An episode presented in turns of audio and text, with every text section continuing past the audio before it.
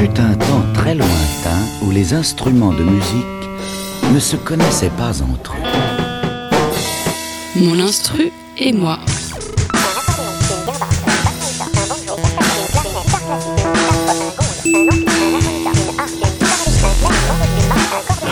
C'est rempli d'instruments de musique qui nous appartenaient. Mon instru et moi.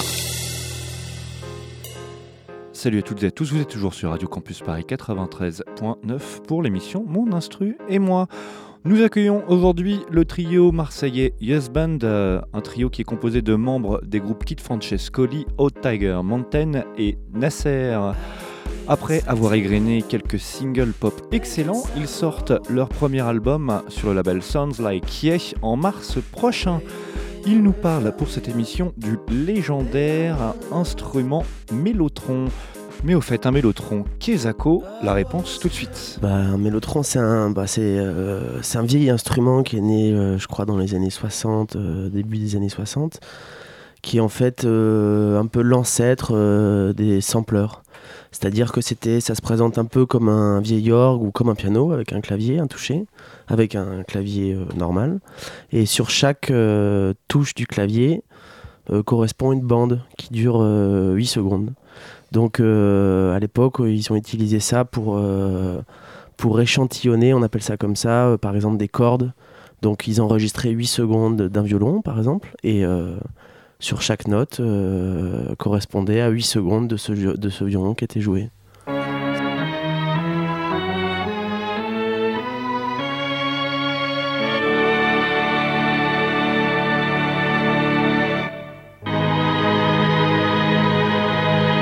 Qu'est-ce qui, qu'est-ce qui vous plaît, vous, dans cette euh, sonorité? Moi, ce que je trouve, c'est que c'est un instrument qui est très inspirant parce qu'il a, euh, comme les sons sont pas, euh, euh, ils sont un peu irréguliers, tu vois, tous, euh, ils sont pas vraiment tous la même. euh, les, notes se, se ressemblent pas vraiment. Par exemple, comme tu peux avoir le, si tu achètes un, synthé actuel dans lequel il y a un son d'orgue, par exemple, ou de, ou de cordes, ça sera exactement la même note sur, tout- sur toutes les touches. Et là, c'est pas le cas parce que ça a été enregistré de manière différente et à, et à l'époque. Donc, je sais pas, il y a une espèce de d'imaginaire je trouve qui arrive avec euh, avec le- en, en plaquant seulement un accord en fait il y a des images qui arrivent assez facilement à l'esprit et donc euh, je trouve que c'est assez inspirant comme instrument. Alors, vous, vous aviez découvert euh, ça comment, cet instrument? À, tra- à travers Bah, les euh, Bah en fait je pense qu'on l'a tous déjà entendu sans le savoir que c'était ça, c'est-à-dire euh, avec euh, les musiques des années 60, hein, les Beatles et compagnie, c'est des, euh, un instrument qui a beaucoup été utilisé euh, par ce genre de musique. Et euh, du coup je pense que sans le savoir, il y a bon nombre de, de flûtes traversières, de cordes, de voix, tout ça qui sont issus du mélotron. Alors que je pense qu'on pensait tous à l'époque que c'était... c'était euh, des vrais instruments Voilà exactement. Alors justement, ça, ça sonne quoi euh, Par exemple, alors tu, tu faisais une petite démo tout à l'heure hein, d'un fameux titre. Non, je crois que c'est oui, Ouais. Strawberry Fields Forever Ouais. des, des Beatles. C'est ce qui a rendu, enfin c'est un, un des morceaux qui a rendu l'instrument célèbre. Et euh, c'est donc le son de flûte qui avait été choisi par euh, Paul McCartney pour faire l'intro de, de ce morceau. Que je vais vous interpréter.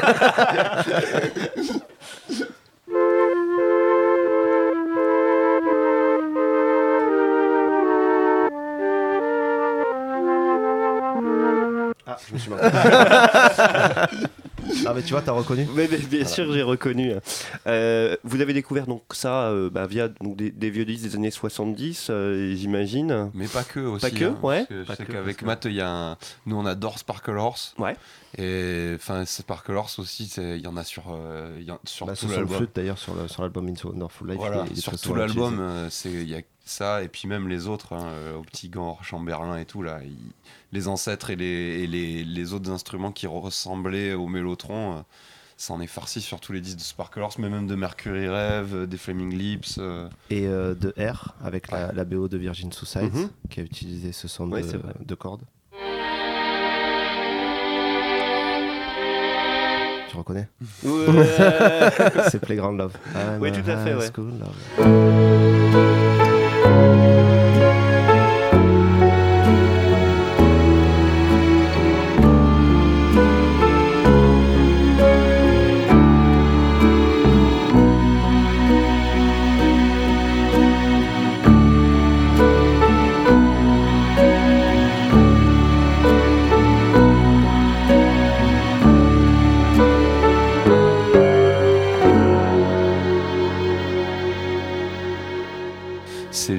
Texture en fait de, du mélotron, on en a dans tous les projets, il y en a un petit peu, quel Mhm. que soit le projet, parce que euh, justement, euh, de fait de l'imprécision, je pense surtout dans Us Bands, du fait qu'il y ait une, imp- une imprécision dans le son, euh, des, des impuretés, euh, des, des notes qui tiennent pas vraiment, etc. Ça nous donne, ça, ça donne une, une fragilité aussi aux arrangements que tu peux faire avec le mélotron. Je pense que c'est ça qui plaît un peu à tout le monde, c'est ce truc.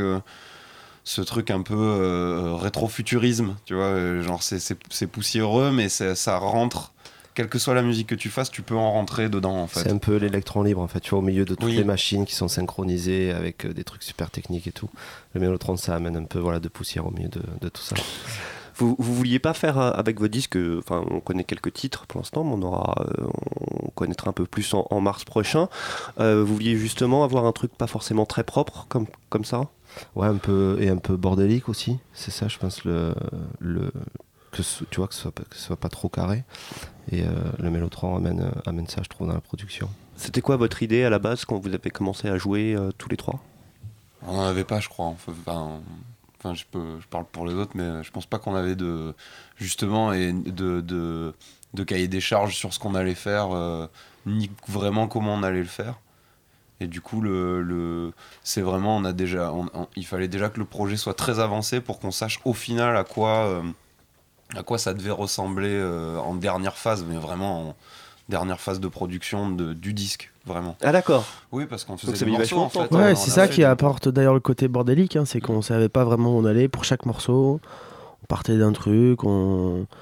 Voilà, c'est le côté bordélique, c'est vraiment ça qui nous rassemble, je pense, sur cet album. Parce que vous venez, bon, euh, peut-être que le point commun que vous avez tous les trois, c'est de venir de Marseille, mais sinon, euh, vous faites de la musique qui est, qui est assez différente dans chacun de vos projets différents. Ouais, mais justement, c'était l'idée au départ quand Mhm. on a fait Husband, c'était. euh, on est, euh, bon, on n'est pas non plus enfermé dans des personnages, mais euh, tu vois, on a quand même une, une esthétique avec nos, nos projets euh, perso et qu'on essaie de faire, euh, de faire fructifier de, et de peaufiner au fil du temps. Et, euh, et ça demande quand même pas mal d'efforts. Et euh, là, on s'était dit justement qu'on n'allait pas faire ces efforts-là et qu'on allait euh, essayer de faire un peu tout ce qui nous passait par la tête et, et surtout de bien euh, rigoler en studio. Euh, vous, alors, bon, le mélotron, vous l'avez dit, c'est un, un vieil instrument euh, des années 70 qui, qui est très difficilement trouvable. Alors là, c'est une émulation Voilà, de, pas mélotron euh, que, tu, que, que vous avez ramené. Euh, vous, vous travaillez souvent avec des instruments virtuels comme ça ou vous êtes plus euh, matos, euh, matos, gros synthé ou je ne sais trop quoi Ouais, non, en fait, bon, on n'attache pas vraiment d'importance à ça, que ce soit un. Mais le fait qu'on ait euh, ce studio à Marseille où on se retrouve tout le temps avec plein de synthés, euh, des vraies guitares, des vraies batteries, fait que bon, on n'utilise quand même pas beaucoup de, de sons virtuels. Je crois que je crois que c'est à peu près le seul qu'on a utilisé sur l'album, non de, Ouais, ouais, ouais. C'est le seul en tout cas qu'on sait qu'on peut pas remplacer.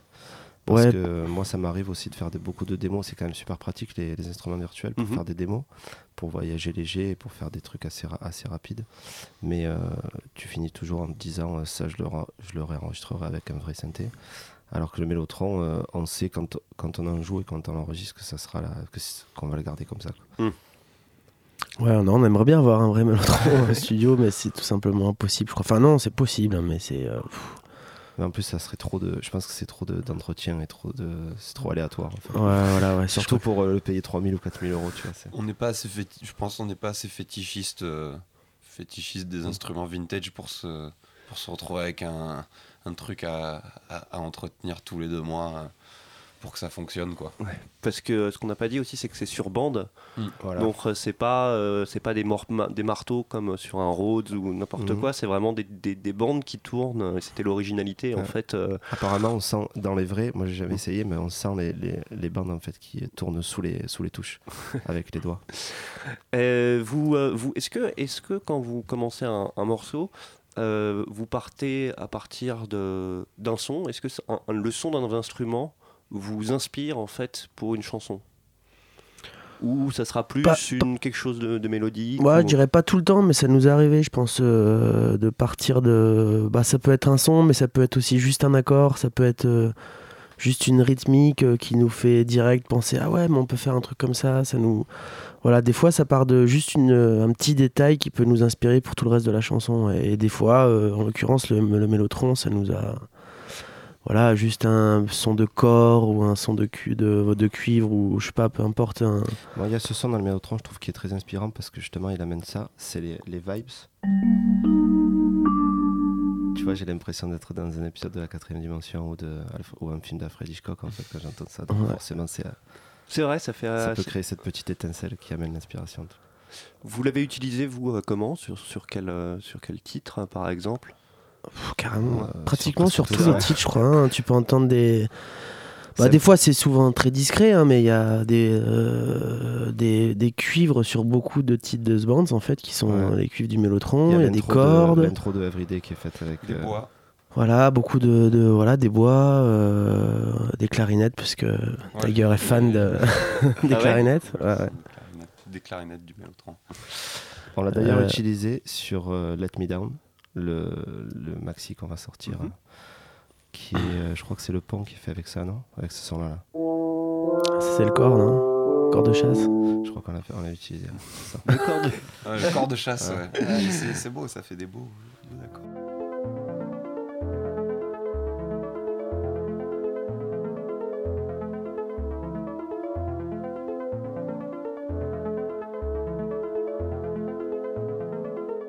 Et est-ce que si vous aviez eu la possibilité, on dira, d'avoir des cordes ou du euh, ou euh, de la, la vraie clarinette, ou vous l'auriez utilisé ou pas, ou ça vient vraiment de, de- de l'instrument en soi?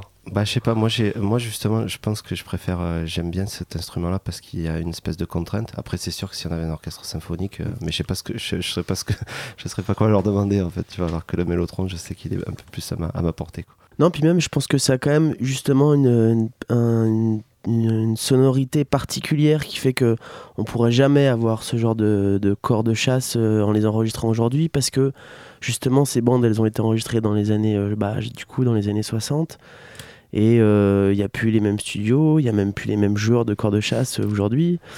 Et il n'y a plus les mêmes micros, il y a plus voilà, il y a un côté touchant dans le son du mélotron qu'on retrouve plus, qu'on peut pas retrouver aujourd'hui en enregistrant des vrais des vrais instruments, des vrais cuivres. euh. C'est la même chose pour les cordes. C'est la même chose pour euh, Les le- chœurs, les le les chœurs de voix. Ouais, ça c'est vraiment très particulier. Euh, D'ailleurs, qui peut nous faire une petite démonstration Voilà, ça c'est le genre de, de, de truc qu'on peut pas refaire aujourd'hui, tout simplement, euh, mis à part euh, aller à Road et avoir un budget illimité pour enregistrer ça. Euh, donc je pense que même si on avait la possibilité d'enregistrer des vrais cuivres, en tout cas moi je préfère euh, utiliser, je préférais avoir un vrai mélotron que des vrais cuivres. C'est un instrument surtout, c'est vraiment un instrument. Ça sonne pas comme des cuivres. Si je, c'est, euh, pense que du coup, si, si on remplace les pistes par les vrais instruments sur les disques de ce band, ça fait n'importe quoi. Alors le truc c'est que pour, pour, pour finir sur, euh, sur, sur le mélotron, euh, c'est un instrument qui a été utilisé pas mal aussi dernièrement euh, chez certains artistes. Est-ce que vous n'avez pas peur que ça se... un peu comme avec tous euh, les plugins euh, VST, que tout le monde utilise et puis qu'au bout d'un certain temps ça devient un peu banal Bah, je sais pas, ça fait déjà euh, plus de 50 ans que tout le monde l'utilise, tu vois, donc euh, ça, je sais pas si, euh, s'il va y avoir une mode et qu'elle va repartir et revenir, tu vois. Nous, en tout cas, on a, on a beaucoup utilisé sur cet album, peut-être qu'on l'utilisera pas sur euh, le prochain, s'il y en a un prochain. Mais non, je pense pas que après, tu vois, c'est de la musique, hein, tu vois, il y a des, des synthés, tout le monde utilise des synthés, euh, des basses, il y en a sur tous les morceaux, tu vois, donc... Après, c'est vrai qu'on fait attention avec la flûte mélotron quand même. Ouais, la flûte, ouais. on fait toujours flûte, très attention. Finalement, c'est toujours le son, parce que de toute façon, où que tu le mettes, ça va bien sonner.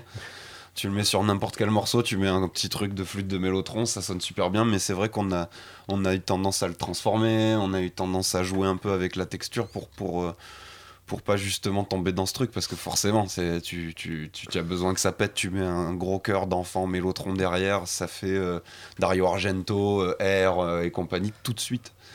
Donc c'est vrai qu'il s'est- prudent. Moi je pense que tous les musiciens sont assez prudents avec cet engin parce que il est en même temps il est hyper excitant mais c'est lourd de c'est lourd de références. Et encore on n'a pas parlé mais tout le rock prog et tout tout ça c'est c'en est c'en est c'en est plein. Quel, euh, quel Bah Sabbath euh, après enfin prog hard rock Sabbath Mhm. Yes King Crimson euh, il y a fond de mélotron partout. euh. C'est mais je pense que les musiciens sont prudents. D'accord. Parce que la flûte Strawberry Fields euh, bon bah c'est grillé. C'est trop tard. C'est grillé ouais. Voilà pour l'interview du trio Husband qui nous parlait du Mélotron. Sachez que ce groupe sortira en mars prochain leur premier album sur le label de Laurent Garnier, Sounds Like Yeah, un album pop extrêmement efficace que je vous recommande chaudement. On se retrouve dans deux semaines pour un nouvel artiste et un nouvel instrument. D'ici là, passez une bonne soirée sur 93.9.